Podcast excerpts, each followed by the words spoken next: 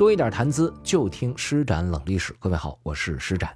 今天是大年初二，啊，我估计很多北方的朋友饺子已经吃腻了，是吧？南方的朋友，啊，汤圆啊、火锅啊等等等等一系列的年糕等等这些食物，呃，虽然年夜饭很香，可是你说连续吃好几天都是这些东西，估计也在琢磨吃点不一样的，吃点解腻的啊，吃一点不是那么有规定性色彩的内容的东西。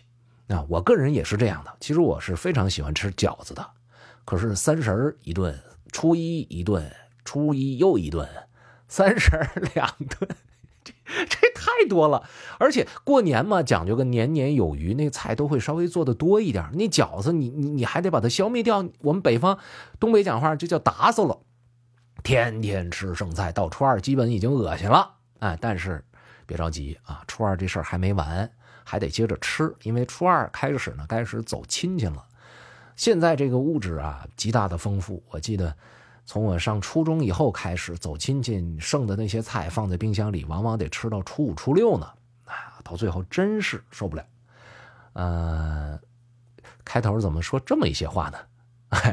咱们还是说说古人怎么过这初二吧。还是吃，哎，还是以北方为例。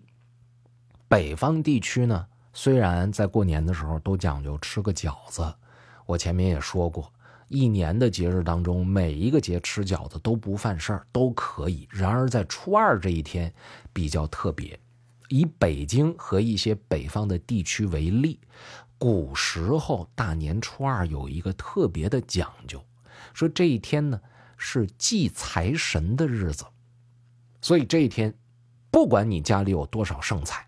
你都不能再吃饺子了，你得吃什么呢？你得吃馄饨。有很多人说这不一样吗？不就带汤和没汤的区别吗？那为什么非得吃馄饨呢？其实非常简单，就是图吉利。啊，古人非常讲究吉利，非常讲究象征，无论是吉利画啊、谐音呐等等等等，避讳啊，都十分的在意。凭啥都是面，都是馅儿，就必须得吃馄饨，不能吃饺子呢？因为馄饨这个造型非非非常非常像元宝。哎，今天我们可能不太知道这元宝是什么了，但是对于古人，特别是以贵重金属金银铜为货币的那些年代里，这元宝就是大钱呐！你想想，一个元宝那得值多少钱呢？对于普通老百姓来说，说家里边有这个，那种自豪感、那种荣誉感，加上心里边的这种踏实的感觉啊，不差于今天说家里边有有有什么呢？你说有车有房，有有黄金有金条，这就是不差于家里边有别墅吧？啊，这么说有别墅，哎，这么一个感觉。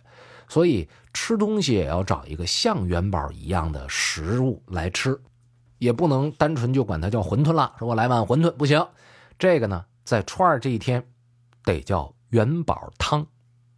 哎，不光是取这个元宝的意思，还取呢这个元宝的这个汤汁儿，象征着财富源源不断向你滚来的这么一个状态。哎，提到这儿，可能你也想到了，这元宝汤得烫，滚烫滚烫的，是吧？这滚滚而来，就这意思。其实你看，虽然我们的这个传统的文化当中有很多词儿，对于钱这个事儿呢，描述的很保守啊啊，说什么君子爱财，取之有道啊，呃，或者讲呢，就是视钱财如粪土，种种这样的高尚的情操。都被人们所推崇，然而，古人很久以前就已经明白，不管你嘴上怎么说，你要是兜里没钱，这是要过苦日子的。皇上也明白，所以你看，从古至今，啊，就所有的皇帝，再古咱不去谈了啊，所有的皇帝啊，春秋五霸那都得算上。其实，哎，你就说这秦始皇开始，一直到后面的每一个。不是不昏庸的皇帝吧？谁不会偏爱那些能给他搞钱的大臣呢？啊，谁都会的，因为统治者早就发现钱是非常重要的，哎，所以民间老百姓更是非常崇拜财神。至于说财神到底是谁，过去我们做过节目，在我们古代的传说当中，特别特别多。过去我们在节目当中跟大家分享过，啊，文财神、武财神这俩都不够分的，形象各异，全国各地有不同的财神。但是今天看呢，还是以赵公明为首，嗯，可以说得上是财神的总代表了。为什么？这就是和明清时期的那些通俗小说的。呃，流行有关。你比如说，你今天你随便找一小孩，你问他古代最厉害的神仙是谁，我估计很多朋友都会回答孙悟空，对吧？有的也会回答哪吒，但谁会回答你元始天尊？谁会回答你真武大帝、光华神？是不是？你这些很少会回答。你你只有很了解民俗的。了解传说的，你才能想起这些角色。大多数那些通俗的文学作品、文化作品，会给老百姓呢带来很多的影响的。所以民间关于祭财神的这种事件，各地的手法不一样啊，祭的这个财神也不太一样。还是以北方为例啊，咱就说清朝末年的时候，北京流传着一个俗曲儿叫祭财神啊。这个俗曲呢，到今天咱们还能找着文本。这个文本就向我们揭示了当年祭财神具体需要干什么。文本很简单，就几句话：新年初二，大祭财神，点上香烛，把酒斟，供上了公鸡、猪头、活鲤鱼，一家老幼行礼毕，鞭炮一声惊天地。你看，呃，这些习俗。你放在今天，我们听起来也感觉不陌生。那么，这个财神的形象是怎么来的呢？